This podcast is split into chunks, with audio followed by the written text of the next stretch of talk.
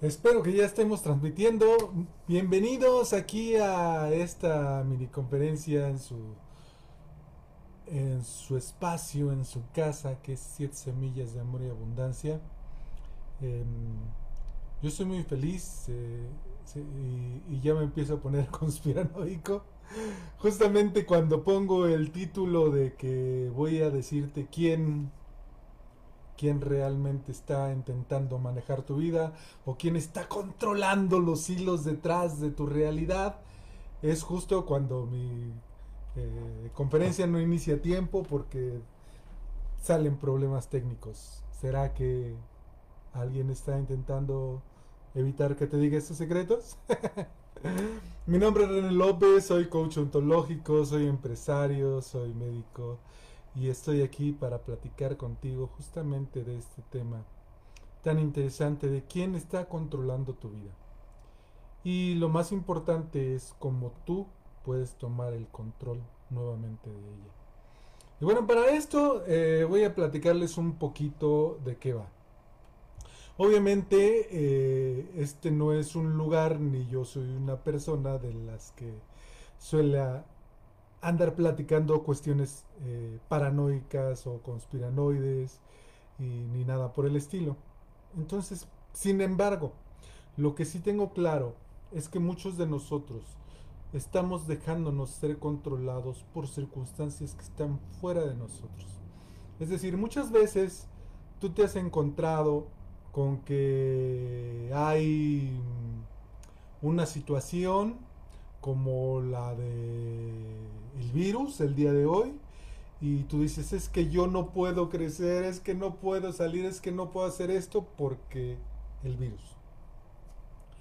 Em, en otras ocasiones es que mi familia, es que mis papás, es que mis hijos me dicen y por eso no puedo hacer esto. Hay algunos que se ponen todavía más reflexivos eh, e inspirados su religión sea cual sea, eh, y dicen es que Dios así lo quiso. Y déjame decirte una cosa, em, vamos a empezar de atrás para adelante. Cuando tú te dejas llevar por las circunstancias de algo que está aparentemente fuera de tu control, lo que está sucediendo es que tú estás permitiendo que ellos entren en tu círculo y modifiquen tu seguridad, que decidan tu vida. Leía yo en alguna ocasión en un libro, me parece que fue de mm, Napoleón Hill, que eh, cuando tú trabajas para alguien, por ejemplo cuando eres empleado, tú no decides a dónde te vas de vacaciones. Es tu jefe quien está decidiendo a dónde vas de vacaciones porque él te paga lo suficiente como para que vayas a determinado lugar y solamente te da los días determinados para que vayas a determinado lugar. ¿Crees que no para ahí? Imagínate cuando tú eras, acuérdate cuando eras chiquita o eras chiquito y te decían, deja ahí eso, tú no puedes hacer esto. Y entonces te empezaban a decir, tú no puedes, tú no puedes, tú no puedes, tú no puedes. ¿Y qué crees que pasaba? Que te quedaste con esa idea de que no puedes. O te empezaban a decir, las matemáticas son muy difíciles, Dios mío, eso es, no es imposible. Y entonces tú te quedabas con esa idea. O peor aún, a lo mejor te decían, eres un tonto, tú por eso no puedes, nunca vas a llegar a nada, es que eres un tonto, por eso no vas a llegar nunca a nada. ¿Y qué crees? No llegabas a nada. Toda la vida, toda tu vida está definida por quién, para aquellos que como yo creemos que fuimos creados por un ser superior, por el gran jefe, por Dios, por el universo, el arquitecto del destino, Quetzalcoatl, quien tú, como tú le quieras llamar. Todos aquellos que creemos en ese ser superior sabemos que Dios te formó con todo lo necesario, te dio toda, toda esa inteligencia, todas esas capacidades, todas esas habilidades. Entonces, he ahí que Dios realmente quiere que tú seas feliz. Quiere que tú tengas todo lo que quieras lograr, absolutamente que seas totalmente feliz. Cada vez que tú te dices, es que Dios así lo quiso, cuando algo no te sale, ¿Estás queriendo culpar a alguien más por las cosas que se dan de acuerdo a tus circunstancias o que se dan de acuerdo a tus decisiones? Dios no quiso que no tuvieras la oportunidad de estudiar. Dios te dio la inteligencia y la habilidad de preguntar. Dios te dio la habilidad de pensar, de razonar, de sentir. Incluso eso que nosotros llamamos es que esto me vibra o es una latida, ese es una, eh, uno de los sentidos más allá de los cinco sentidos que todo ser humano tenemos. Se llama propiocepción. Bueno, la propiocepción es sentir dónde está cada uno de, tus, las partes de tu cuerpo. Pero hay una propiocepción interna donde te dice dónde estás tú en este mundo, qué, es realmente lo que, lo que me conviene o lo que no. Si tú no le estás ocupando todo esto que sí te dio Dios como herramienta, o sí te dio el universo, lo que estás haciendo es tirar a la basura todo eso. Entonces Dios no tiene la culpa. Y el gobierno no tiene la culpa porque el gobierno no tiene por qué mantenerte.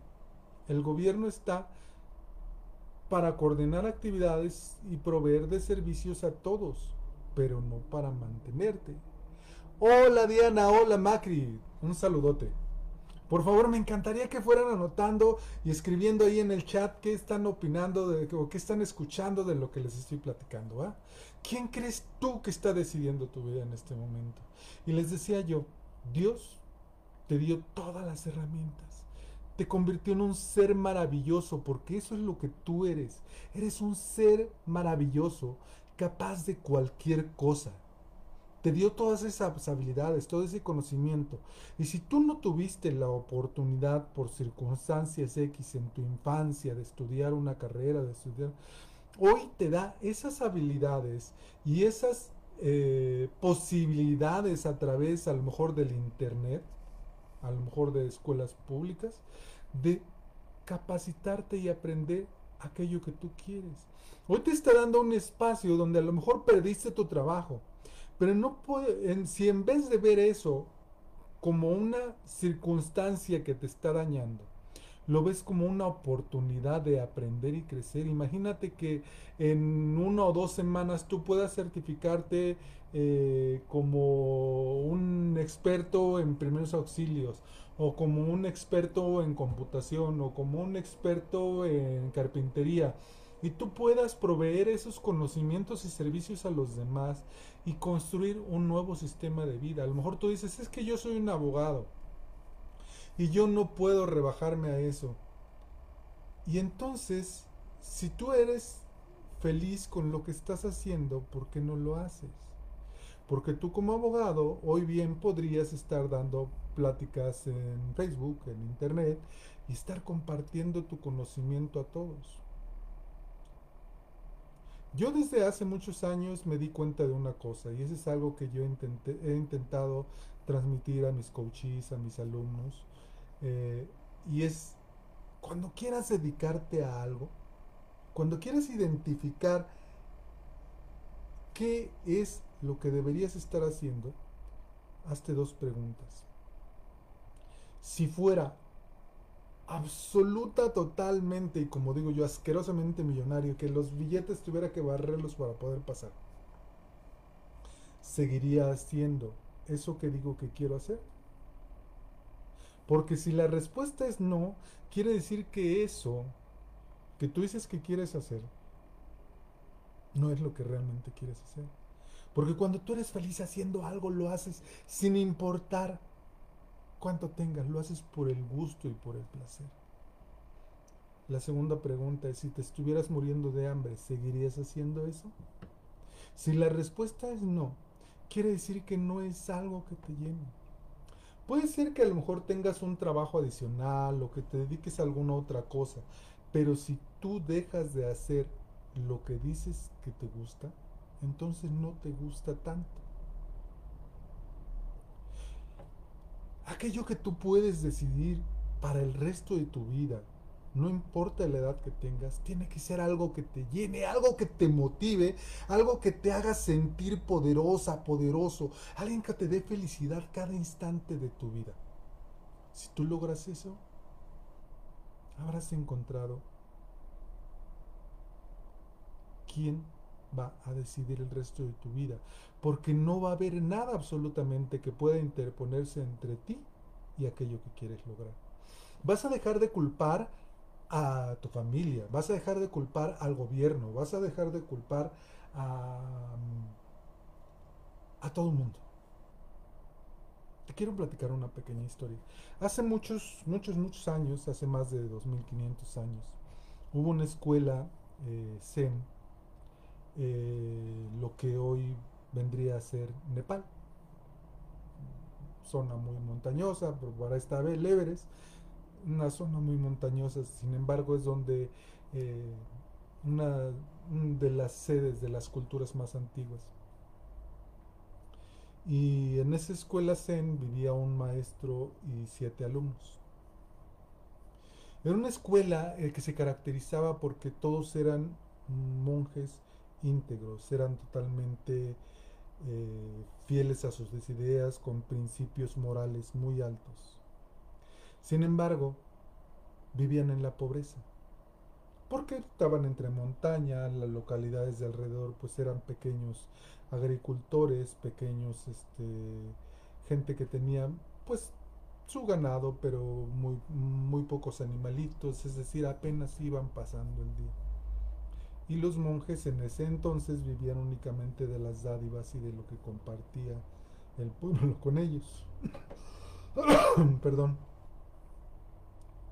Entonces, el maestro Fu, que así es como se llamaba, eh, le dijo a sus siete alumnos, mm, señores, a partir de hoy ya no tenemos nada que comer. Y ustedes lo saben porque hace semana y media que ya no tenemos nada. Entonces, el día de hoy les voy a poner eh, una sugerencia y quiero que por favor lo tomen muy en cuenta. Saludos, Mina. El día de hoy hemos vivido en la pobreza por vivir fieles a nuestros principios y compartiendo nuestra filosofía Zen. La filosofía Zen para esto no es una filosofía hipionda, al contrario, es una filosofía de tranquilidad, de paz espiritual. Y dado que queremos seguir aquí compartiendo esta sabiduría con los demás, pues lo único que podemos hacer es reconstruir nuestro templo. ¿Y cómo podemos hacer esto? Pues eh, vamos a tener que ir a robar. Sí, vamos a tener que ir a robar. Entonces a partir de mañana los quiero aquí temprano y se van a disfrazar como mendigos y van a ir a robar pequeñas cosas para que aquí podamos tener Acuérdense que aunque hemos enseñado sabiduría, integridad, el día de hoy tenemos que tomar decisiones fuertes que van a determinar el resto de nuestra vida. Decisiones que van a cambiar el destino de nosotros y de todas las poblaciones que están alrededor de nosotros.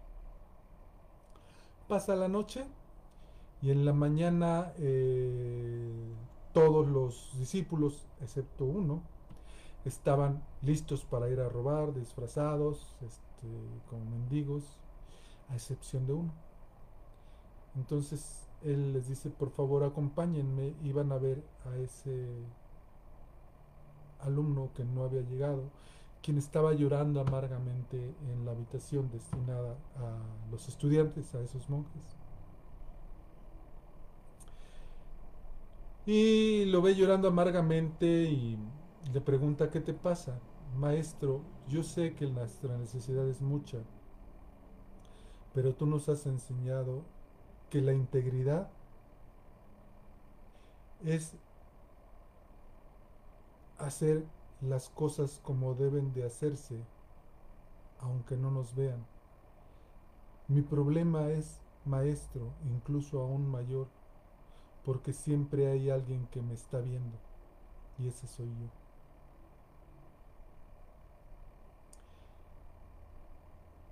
Les pide el maestro, al escuchar esas palabras se les salen las lágrimas de los ojos y les dice, aprendan ustedes de su compañero, hasta hoy su compañero. Hoy él deja de ser uno de ustedes. Entonces todos extrañan, pero ¿cómo maestro si él es el más derecho, el más eh, responsable de todos? Cierto, pero él ya no es uno de ustedes. Él es un maestro a partir de hoy. Porque esa petición que les hice yo no era para cumplirse. Era una prueba para ver quiénes de ustedes podrían ser maestros a partir de hoy. Todos nosotros estamos viviendo siempre eh, con ese maestro en nuestro interior, con ese alumno también que está observándote en todo lo que tú dices y todo lo que tú haces. Cuando tus acciones no van de acuerdo con aquello que piensas, con aquello que dices, con aquello que haces, lo que sucede es justamente que empiezas a tener resultados que a todo el mundo le van a empezar a molestar. Lo que hacen los políticos, prometen una cosa y hacen otra. ¿Por qué es que nadie cree en ellos? Pues justamente porque ellos nos ponen la muestra de falta de integridad. Hay otra historia que cuenta el maestro Yokoi Kenji. Eh, Yokoi Kenji, aunque el nombre le suene japonés, él es un eh, boliviano eh, que de ascendencia japonesa, el, el cual cuenta una historia de que estaba una persona comiendo pizza, bueno, piden su pizza, ya sabes, te la llevan en su cajita, así todo, dar y te llega, les llega a la habitación del hotel donde estaba hospedado. Y este, cuando se va al repartidor, pues descubre que está la caja llena de billetes. Y él dice, ah, Dios mío. Entonces su mujer le dice, Amor, ahora sí somos ricos, vamos a hacer grandes cosas con tanto dinero. No, no, no, espérate, ¿qué te pasa? Estás loca. Esto no es nuestro. Evidentemente este pobre muchacho se debe haber equivocado, a lo mejor es el, salario de todos los trabajadores, no sé, pero esto no es de nosotros. Voy a devolver. Oye, pero que estás loca. No, yo voy a ir a devolver esto. Entonces va con la caja de pizza y dice, quiero por favor que me cambien la pizza porque me mandaron esto. Yo quería mi pizza de champiñones. Señor, muchas gracias. Qué bueno que escuchó usted el mensaje de radio. Mm, no sé de qué mensaje de radio me estés hablando es que Señor, nosotros eh, ofrecimos que si alguien regresaba esto iba a tener una recompensa. No me interesa la recompensa, lo único que quiero es mi pizza, tengo hambre, quiero mi pizza. Aquí está su dinero, que es este Señor, no sabe cómo se lo agradecemos. Ha salvado usted, por favor, el empleo de todos, era lo que teníamos para la quincena. No se preocupe, está bien. Entonces se lleva su pizza, pero por favor, señor, permítame agradecerle. Mire, yo acabo de hablar mientras estábamos teniéndole su pizza con mi hermano que es reportero de noticias. Ya viene para acá y queremos agradecerle que todo mundo sepa que usted acaba de salvar nuestra empresa. No, no, no, no, no, yo ya voy, yo no quiero saber nada. A mí no me interesa. Total, que el señor se va y el dueño de la pizzería corre y lo alcanza, pero por favor permítame eh, darle un agradecimiento, que todo el mundo sepa lo honrado que es usted. Usted está loco, ¿Qué, ¿qué, le pasa? ¿Cómo cree? No, no, no, por favor, no, no quiero que me tomen cámaras, no. Invéntese cualquier historia, dígale a alguien más. Y le dice el señor, el, el dueño de la pizzería muy extrañado, pero ¿por qué? Pues es que está usted loco. Imagínese, si se entera mi mujer que yo estaba en el hotel con esta otra señora, me mata. Entonces si lo puedes ver. Hay gente que se pone este disfraz de integridad, este disfraz de honradez. Pero no es íntegro realmente. ¿Por qué era honrado? Pues sí, era honrado. Pero íntegro no. La integridad quiere decir que tú haces algo con, sin o a pesar de que te estén viendo o no. Y eso es importante porque en la medida de esa integridad te va a permitir que te entrevisten, que te entreguen ese premio. En la medida de esa integridad puede ser que te conviertas en maestro zen. O simplemente en la medida de esa integridad puede ser que tus hijos, tus padres o tu familia respete tus opiniones porque eres una persona digna de confianza. En la medida de esa integridad puede ser que la gente confíe en ti para hacerte un préstamo, un préstamo bancario. En la medida de esa integridad que tengas tú con tu palabra, de lo que dices, de lo que haces, de lo que estás pensando, puede ser que la gente escuche aquello que tienes que decirle. Puede ser que los negocios confíen en ti. Puede ser que aquella persona de la que tú estás enamorado por fin haga caso por, de lo que estás diciendo porque sabe que eres una persona de confianza. Hasta hoy probablemente has dejado que otras personas decidan por ti lo que vas a hacer el resto de tu vida. Hasta hoy has decidido dejar en manos de Dios, de tus padres, de tus maestros, del universo, de las circunstancias, del gobierno, el camino que va a tomar tu vida. Te hablaba yo de la integridad. Ahora, si la gente hace caso cuando tú eres una persona íntegra, ¿no crees que tú también podrías escucharte si eres íntegra o íntegro con lo que estás diciendo? Que tú eres capaz de hacer todo lo que dices que vas a hacer. Cuando dejas de postergar, porque cada vez que tú postergas algo o que dejas de cumplir con algo, le estás diciendo a tu yo interior, yo no soy capaz de cumplir con mi palabra. ¿Qué tal que hoy tú decidieras y tomaras esa elección de elegir el resto de tu vida? ¿Qué tal si hoy tomaras esa decisión de seguir aquello que dices que quieres. Y no te estoy diciendo que renuncies a tu trabajo. A lo mejor haces lo que algunos de nosotros, sigues haciendo tu trabajo y también te dedicas con más ahínco a hacer aquello que quieres. ¿Qué tal que tú hoy tomas las riendas de tu vida? ¿Qué tal que tú hoy eliges amarte a ti misma, a ti mismo? confiar en ti porque te conviertes en una persona digna de confianza. ¿Qué tal que hoy dejas de dejar que otros tomen te tomen como marioneta y decidan tu destino y tú decides tu propio destino? Te quiero invitar a que te ames profundamente, a que te quieras, a que hagas aquello que te gusta, a que logres todo aquello que quieres lograr. Te invito a que sobre todo te ames. No importa que haya coronavirus o no, no importa que haya crisis o no, no importa que baje el dólar, suba el dólar, suba el peso, no importa, pase lo que pase. Tú eliges tus, tus propias circunstancias del día de mañana, aprendiendo de cada situación queriéndote, pero sobre todo siendo íntegra, siendo íntegro contigo, con la persona más importante del mundo que eres tú. Por mi parte, el día de hoy es todo. Quiero dejarte con un abrazote muy cariñoso. No importa si eres hombre, si eres mujer, quiero decirte, te abrazo desde aquí. Estamos contigo.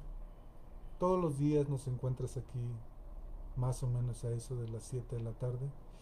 Y puedes seguirme en todas mis redes sociales como arroba coach López. Si quieres escucharnos a mi compañera Berenice Castañeda, a mí el de mañana, búscanos aquí en Facebook. Vamos a estar transmitiendo también en un programa de radio, Go Radio, GW Radio. Pero encuéntranos aquí a mí, a todos nuestros compañeros entrenadores a las 7 pm. Te mando un abrazote y quiero que sepas que la persona más importante de tu vida siempre va a estar contigo y esa eres tú. Apapáchala. Vale la pena. Un abrazo.